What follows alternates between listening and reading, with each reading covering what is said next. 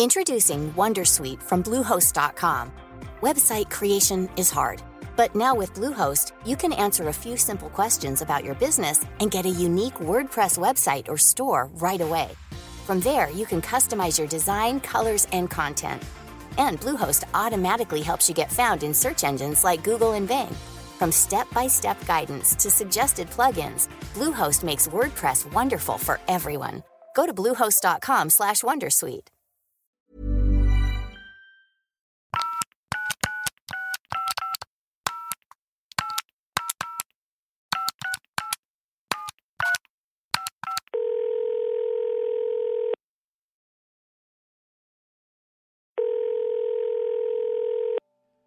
Los tiempos del coronavirus son, por fuerza, tiempos de reflexión, y en algunos casos incluso de reinvención.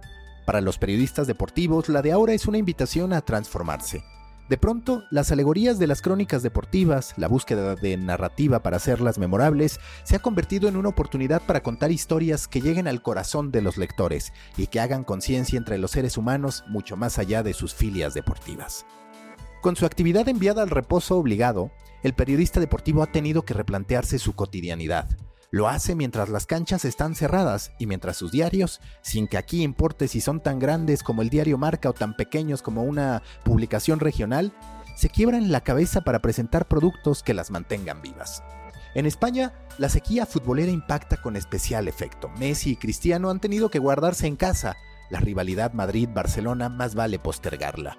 Son los tiempos del coronavirus y los desafíos que presenta. Son las fallas técnicas presentadas por el COVID-19 y este es de Cofico, episodio 008, José Luis Rojas Torrijos, catedrático y periodista deportivo, España.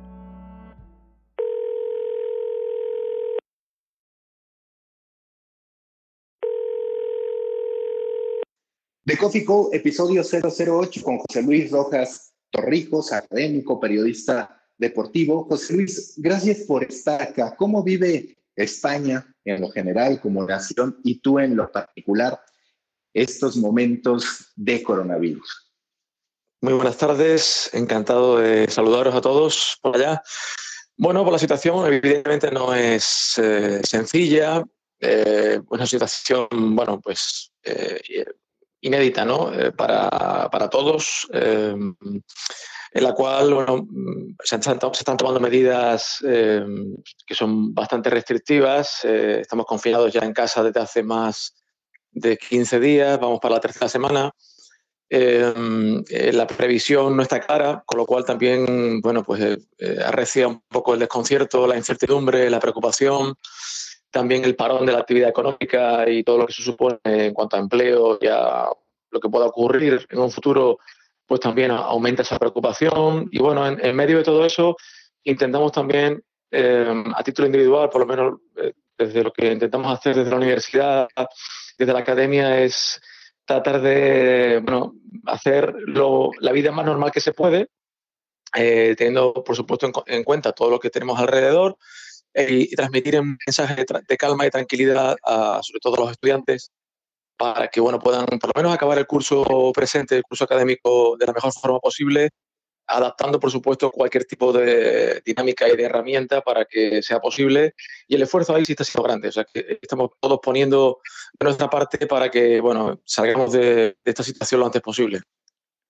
En este caso que estás en contacto con jóvenes, con jóvenes estudiantes, ¿Cómo has percibido su actitud ante esto? Porque muchas veces uno cuando es universitario, cuando es estudiante, vives eh, situaciones peculiares, pues con, cierta, no inmadurez, pero como con cierta novedad, con cierto humor. Sin embargo, es cierto que esta crisis pues se ha extendido en el tiempo, como tú dices, no se sabe cuándo va a terminar. ¿Cómo has percibido la actitud de los jóvenes españoles ante lo que se está viviendo y ante los cambios que también se presentan en el modo en que tienen que estar aprendiendo. Pues sí, hoy, hoy mismo, por ejemplo, eh, te pongo el ejemplo más cercano. Hoy he estado comunicándome con ellos por, por chat, por email, porque hoy se ha anunciado hoy en España que bueno que se va a proceder a la suspensión de las clases presenciales del, curso académico, o sea que en la universidad no vamos a tener más clases presenciales eh, ya hasta el año que viene, con lo cual lo que queda ahora es impartir la materia que se pueda, eh, adaptando métodos y, bueno, y procedimientos y pensar en qué forma va a ser viable la evaluación, ¿no? los exámenes o, pruebas alternativas que se, que se barajen. A partir de ahí, he estado hablando con ellos y evidentemente lo que tienen es eh, bueno, mucho nerviosismo, mucha preocupación, pero cuando tú le trasladas soluciones o, le tratas de, de ofrecer alternativas, eh, realmente entienden perfectamente la situación. Creo que sí, que también se están demostrando en ese sentido eh, cierta madurez también para, para, entender la gravedad del problema, que creo que lo están viviendo también en casa, porque hablar con sus padres, con sus familias y verán lo que tienen encima, lo que tenemos encima. Y eh, ese, mensaje de agradecimiento, ¿no? que también lo, lo, lo, he recibido cuando ven que hay, un, bueno, que hay cercanía, en el sentido de que aunque estamos en casa cada uno, pero estamos en permanente contacto, ¿no? Y esa comunicación es fundamental en estos tiempos para que también ellos entiendan, ¿no? Y, y, y bueno, valoren lo que se está haciendo para salir de esto, ¿no? Cuando tú haces el análisis de lo que estamos viviendo, también como periodista deportivo, me parece que en todos aquellos que algo tenemos que ver con el deporte, hay un deseo por volver a la normalidad. En primera, todos queremos claramente hacer como que en unos cuantos días podremos estar de regreso a la normalidad, pero en el caso del deporte en lo particular, se ve una ansiedad de la gente porque vemos al deporte como uno de esos elementos que nos grita que hay normalidad cuando se está llevando a cabo, nos gusta lo que ofrece y sin embargo también se reconoce lo inoportuno de estar hablando del regreso del deporte en una coyuntura como esta. ¿Cómo ves los tiempos para la industria del deporte, los anuncios que se están haciendo respecto a reducciones salariales que llegan hasta el 70%? Y por otro lado, esta lucha, pues podríamos decir en dos tiempos, porque en efecto se trata de tomar las mejores medidas para el presente y también de prepararte para que en el futuro puedas sobrevivir a nivel medio de comunicación, a nivel equipo, a nivel deportista. Pues sí, bueno, como aficionados, desde luego, eh, estamos un poco faltos de, sustancia, ¿no? De, de creencia y de lo que nos gusta, que es el deporte. Eh, después, verdad que como partícipe o como, bueno, eh, persona que está en contacto, como profesional que, que, sigo en contacto con la industria y que, bueno, eh, tengo muchos amigos ahí y tengo, con, bueno, contacto directo con ellos, me cuentan eh, lo que está ocurriendo. Evidentemente, eh, la situación es muy, muy, muy complicada porque es como si mm, hubieran pillado a, a, la prensa deportiva o al periodismo deportivo en fuera de juego, ¿no? Utilizando el, el, el lenguaje mm, del, del, del mundillo, ¿no? ¿Por qué? Porque, bueno, efectivamente ahora el, deporte, pues, mm, al no tener contenido o, no haber competiciones, eh, se encuentra en una situación de, bueno, de qué hacer. Eh, evidentemente puede servir de, quizá eso puede ser un planteamiento. El deporte puede servir ahora más, más que nunca de, de elemento de distracción, de entretenimiento, de evasión para una situación que es bastante dura, ¿no?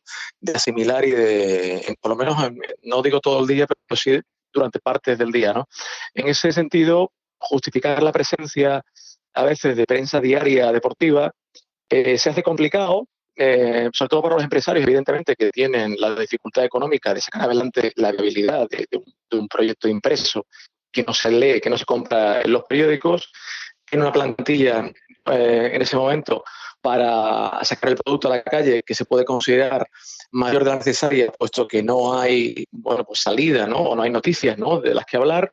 Y entonces ahí sí se puede, se puede presentar una oportunidad para el mundo de los medios de comunicación en deportes, no solamente para lo que las medidas que hay que tomar ahora provisionalmente o temporalmente, sino pensando en el futuro, como, como tú comentas, para poder hacer cambiar algunas dinámicas y mejorar formas de entender un poco lo que sería el periodismo deportivo, no solamente tan, ligarlo tanto a, a resultados y declaraciones, sino buscar también otras fórmulas, ¿no? otros deportes, otras temáticas, otros enfoques, otros enfoques, otras fuentes, ¿no? acudir a otras fuentes que habitualmente no se manejan y hacer un periodismo deportivo un poco más amplio, más diverso, más rico en contenidos y en bueno, eh, hacerlo también más versátil para que llegue más gente y sea también de más calidad. Hay una oportunidad, lo que pasa es que ahora mismo la preocupación se cierne sobre todo en cómo sacar adelante el día a día informativo y que las plantillas de, los periódicos y de los medios de comunicación en deportes no se vean más dañadas todavía de lo que, de lo que pueden estar, ¿no?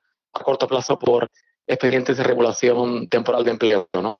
Esa es la preocupación, pero es verdad que también hay, hay mm, una oportunidad para pensar un poquito más en qué se puede hacer cuando todo esto pase, que ojalá sea lo antes posible.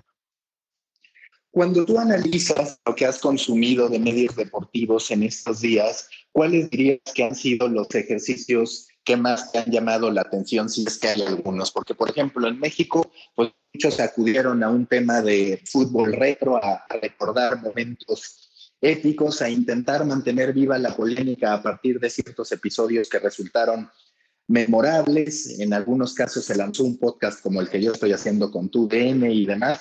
Pero digamos que en términos generales, pues mucho el medio deportivo ha tenido que recurrir a información utilitaria y a una retrospectiva, un recuerdo del pasado para mantenerse vigentes. ¿Tú destacas algo que hayas visto en medios internacionales o españoles que digas, esto me parece que tiene un valor agregado?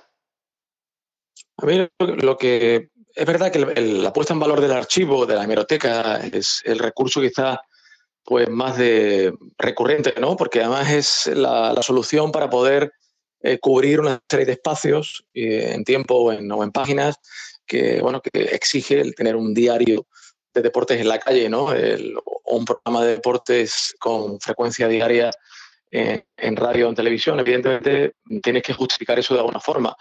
En ese sentido, sí, evidentemente el valor y el tratamiento desde el punto de vista del análisis del periodismo de datos o de bueno, cualquier enfoque, eh, reportajes, historias, entrevistas que se puedan recuperar de ese archivo y darles un, bueno, pues un nuevo, nueva, nueva forma ¿no? más actualizada, es muy interesante. ¿no? Así, así visto que se está haciendo en muchísimos medios internacionales. Por ejemplo, eh, los periodistas de, Guardian, el diario británico, han eh, recomendado, recomiendan al diario cuál ha sido y lo hacen desde el punto de vista de hoy, lo que fue en su día para ellos y le marcó su trayectoria deportiva y profesional el partido de sus vidas. Bueno, pues es un poco rescatar del baúl de los recuerdos cosas que se interiorizan y se comparten al lector desde el punto de vista del, del experto, ¿no? del periodista experto que recomienda eso.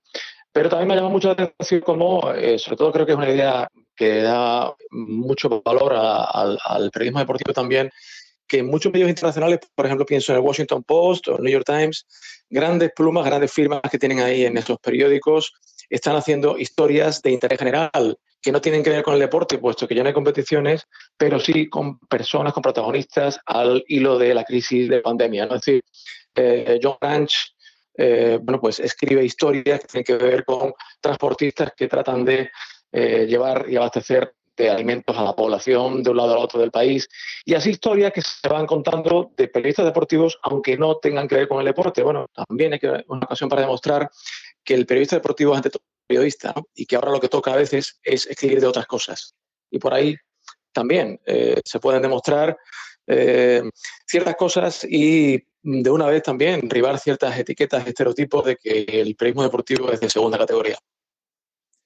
Y que además cuando lo analizas tienes toda la razón, de manera natural por el color, por los detalles que uno tiene que meterle a la narrativa deportiva, se convierte en un periodismo con mucha mayor, le podríamos llamar profundidad literaria, que muchas veces una crónica dura de política o de otras fuentes. Es decir, hay muchos recursos literarios históricamente detrás de la crónica deportiva y de ahí puede derivar en estas oportunidades, pero también con el gran desafío para el periodista deportivo de mostrarse como algo más que un consumidor de fútbol o de deporte. Estoy seguro además que esta, eh, esta, esta, este momento que estamos viviendo también eh, va a constituirse como una oportunidad para que el periodista deportivo pueda mejorar incluso su, eh, bueno, su, mm, su, valía o, o, su, forma de narrar eh, al tocar otros temas. Yo creo que al final, como igual que nosotros cuando leemos eh, libros de otras temáticas distintas a las que mejor nos ocupan nuestros respectivos trabajos, lo que hacemos es también es absorber nuevas ideas, nuevas formas de trabajar, nuevas formas de pensar, nuevos conocimientos que al final nos sirven para mejorar nuestro trabajo diario. Creo que también, en ese sentido, es una ocasión y estoy de acuerdo contigo en el, hecho de que la calidad eh, o el, estilo narrativo que tiene a veces, el, sobre todo la crónica en deportes o el reportaje deportivo por parte de, grandes escritores que hay ahí, ¿no? Eh, llevado también a otro, a otro campo de temática, también se valora. ¿no? Creo que también eso se ha demostrado históricamente que grandes escritores que hoy todo el mundo conoce en España, en Europa, en América Latina, pues han pasado en una etapa u otra por eh, la sección de deportes de los periódicos, ¿no? Y hay muchísimos nombres que podríamos citar ahora, todos son conocidos y, bueno, demuestran que efectivamente el deporte es una gran escuela para aprender y, demostrar que, que, también, por supuesto, es periodismo de primer nivel.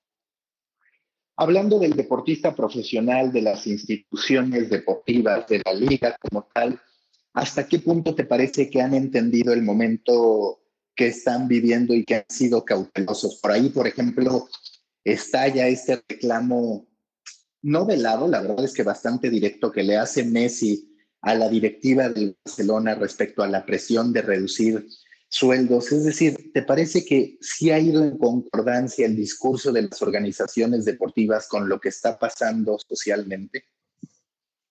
Eh, yo creo que sí, lo que pasa es que a lo mejor em, se han tomado decisiones a lo mejor un poco más tarde de lo que algunos ciudadanos esperaban. Eh, pienso no solamente en la liga, pienso también en el, en el Comité Olímpico Internacional, que ha tardado en, en, tomar una decisión que todo el mundo estaba reclamando desde hacía eh, bastante tiempo el aplazamiento de los Juegos. Igual se han hecho con otras competiciones deportivas que, bueno, están, digamos, apurando los tiempos para tomar esas decisiones y desde el punto de vista de lo, económico, ¿no? La, el volumen de, sueldos que se manejan, sobre todo en el ámbito futbolístico, los clubes de fútbol, pues eh, las decisiones se han ido tomando, pero eh, eh, como tú comentabas, el caso de Barcelona o, el caso de la Juventus, donde han sido futbolistas tan conocidos los que han tomado un poco la iniciativa, incluso antes que sus empleadores, antes que sus clubes, ¿no? Bueno, eso demuestra quizá también que, pues, que los futbolistas, una vez más, o los deportistas de alto nivel, eh, son, eh, aparte de ídolos y héroes colectivos, son personas que también, llegadas a estas situaciones, demuestran que tienen que aportar y mucho por lo que representan y por lo que cobran. Entonces también ahí hay que valorar esa, esas, esas iniciativas que se han tomado, como las de, otros deportistas como Rafa Nadal o Pau Gasol, que están también eh, haciendo colectas de dinero para ayudar a la gente más necesitada. Creo que bueno, que todo es de agradecer y valorar en este momento.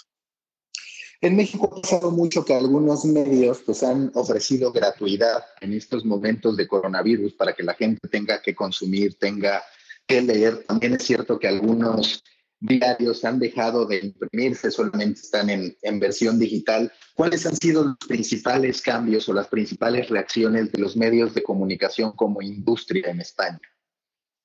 Sí, bueno, eh, digamos que la, las dinámicas actuales se mantienen en la mayoría de los medios, es decir, eh, hay un compromiso colectivo, evidentemente, porque la situación lo que hace ver también es que el periodismo ahora es más necesario que nunca y hay un compromiso de servicio público que yo creo que se está asumiendo por parte de todos, el llevar la mejor información posible, veraz y contrastada a, los lectores, a los usuarios, pero es verdad que hay situaciones complicadas porque al mismo tiempo que se produce esa convicción de la importancia que tiene el periodismo, pues la industria está viendo, bueno, aminorada sus fuentes de ingresos, primero por los kioscos, porque nadie sale de casa casi y pocos compran el, papel, sino también porque hay caída de publicidad, hay caída de, de, patrocinadores, hay caída de ingresos generalizada. Eso, eh, por un lado, se está viendo la especie de paradoja que, lleva esta situación a los medios de, por un lado, cada vez mm, el requerimiento colectivo de que la información es vital,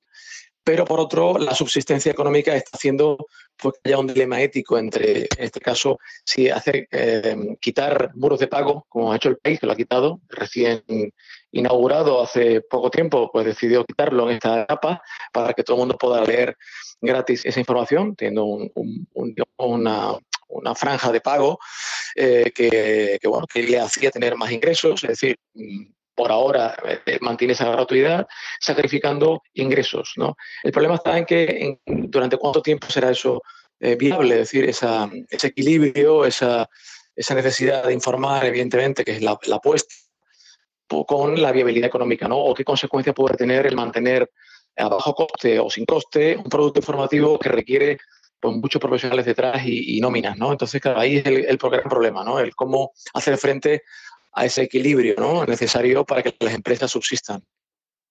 Y que lo platicaba justo con otros periodistas como parte de este concepto especial que lanzó del coronavirus. Detrás de la naturaleza de los medios hay una aparente contradicción, porque cuando más necesarios son es cuando dan este tipo de crisis. Y curiosamente también, cuando más afectados son en su modelo económico es en estos momentos de crisis. Entonces, tienes una gran demanda, tú tienes que generar esta oferta pero lo haces en un contexto muy complicado, no solo para el presente, sino para el futuro. Y me parece que mencionas uno de los casos pues más relevantes. Apenas empezábamos en lo particular en los medios de habla hispana a plantear un escenario de suscripción y justo en este año que parecía en el que íbamos a probar con mucha fuerza el modelo, se da una crisis económica que impacta y que te hace pensar pues que se complica el panorama para que la gente pague por contenido, en particular por contenido informativo.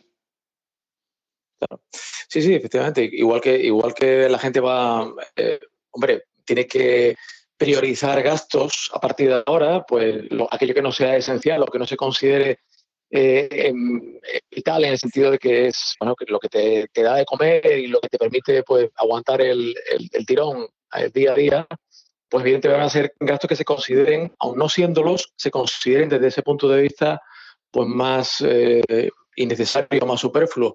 Esa es la, un poco la dualidad en la que se mueve ahora el periodismo, pero es verdad que, bueno, no sé en el futuro también qué, qué, posibilidades había. En su momento, hace unos años, es verdad que el gobierno de Francia aprobó, al hilo de la famosa crisis de 2008, aprobó unas ayudas al periodismo, a, los, a las empresas editores de diarios yo no sé si esa posibilidad se podría plantear en un, medio plazo en algunos países, es decir, que el Estado pueda también dar algún tipo de ayuda a este tipo de empresas, ¿no? Como, como empresas que tienen además un bien público, que no es eh, eh, una empresa cualquiera, ¿no? La que estamos hablando, estamos hablando de una empresa periodística cuyo producto es, eh, tiene una, misión social, ¿no? así se hizo en Francia durante un tiempo y bueno, sería un, un, planteamiento que se podría ver en qué medida es aplicable a otras realidades eh, de otros países. ¿no? Difícil, entiendo también, difícil porque me imagino que el Estado eh, tendrá que también hacer un esfuerzo, lo está haciendo ya eh, con, expedientes de regulación de empleo, con desempleados, con ayudas para muchas empresas que han tenido que parar su actividad y va a ser complicado, bueno, pues que también ahí el periodismo pueda tener ese tipo de apoyo, pero bueno, se podría plantear. Yo creo que es el, fin sí justificaría ese apoyo, desde luego.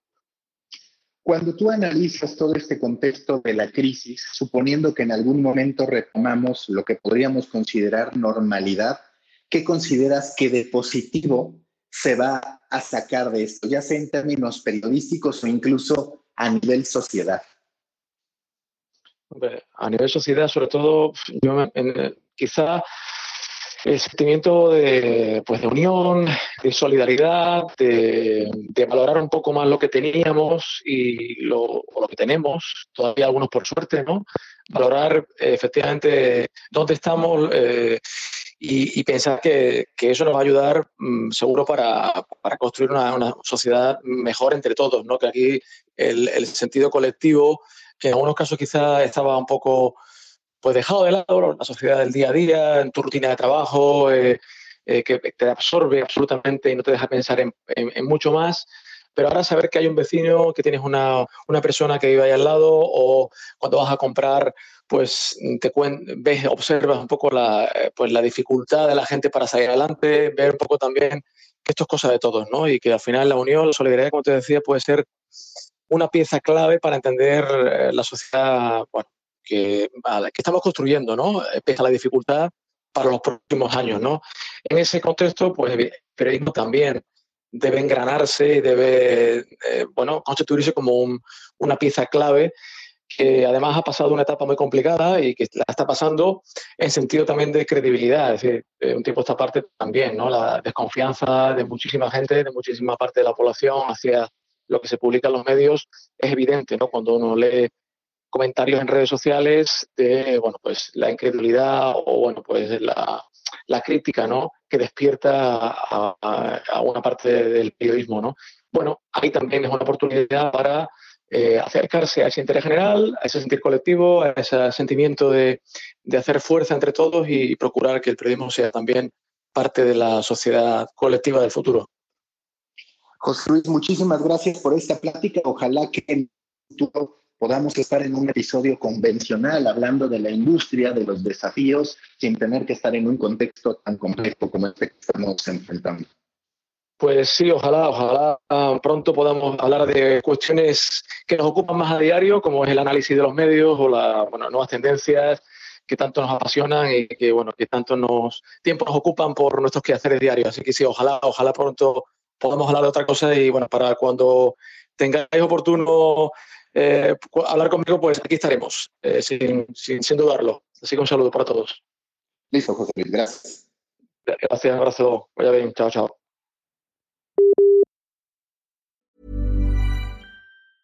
Tired of ads barging into your favorite news podcasts?